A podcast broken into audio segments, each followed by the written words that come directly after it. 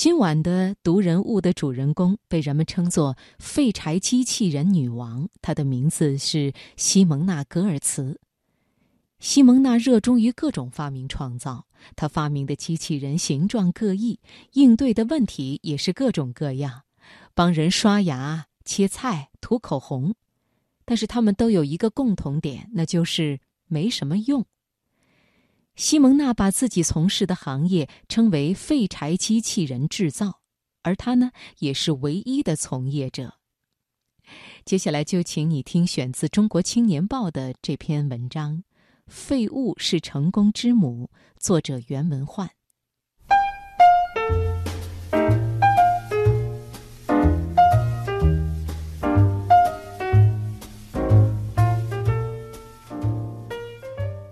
二十八岁的西蒙娜喜欢穿着一身蓝色的工装，手里拿着锤子和电钻，在房间里捣鼓。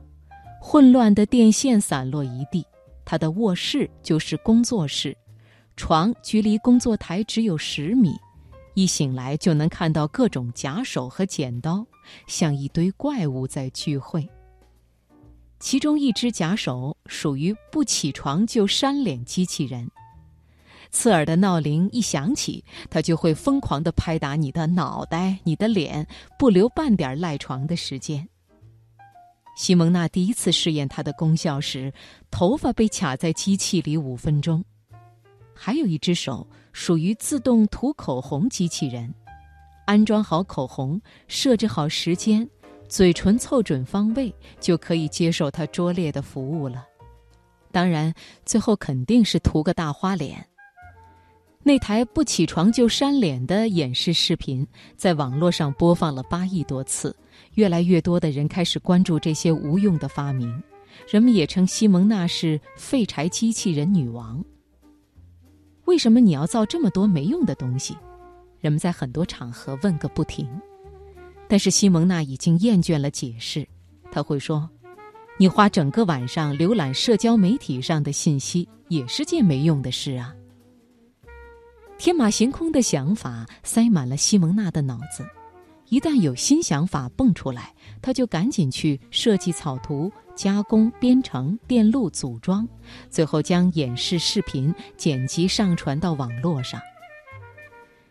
西蒙娜并没有多么深厚的机器制造功底，这个曾经读工程物理的女孩，经常是不按常理出牌。他只读了一年学就辍学，去一所创新学校读书。十六岁那年，身边的朋友都选择去欧洲或是美国读书，他却只身一人来到中国学习中文。西蒙娜的灵感都来源于生活，因为不想刷牙，他就做了个头戴式自动刷牙机，那是他的第一款发明。只不过刷牙机刷得不够精准，机器会在脸上蹭来蹭去。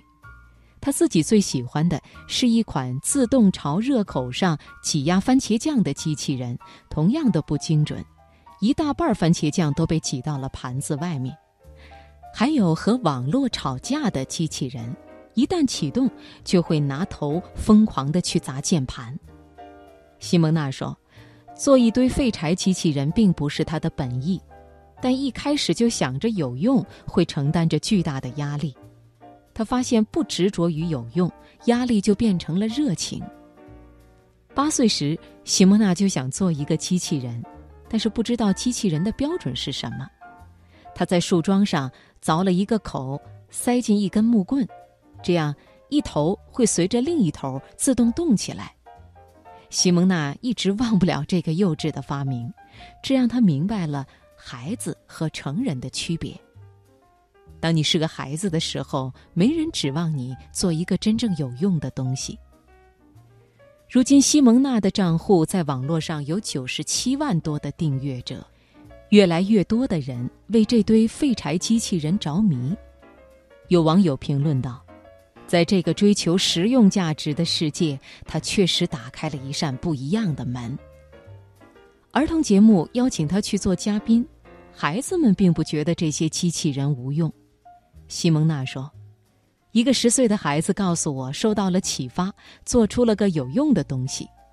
他们发现机器人不再是高冷的科技，还可以如此有趣。有的孩子听了他的演讲后，决定以后要进入工程学校。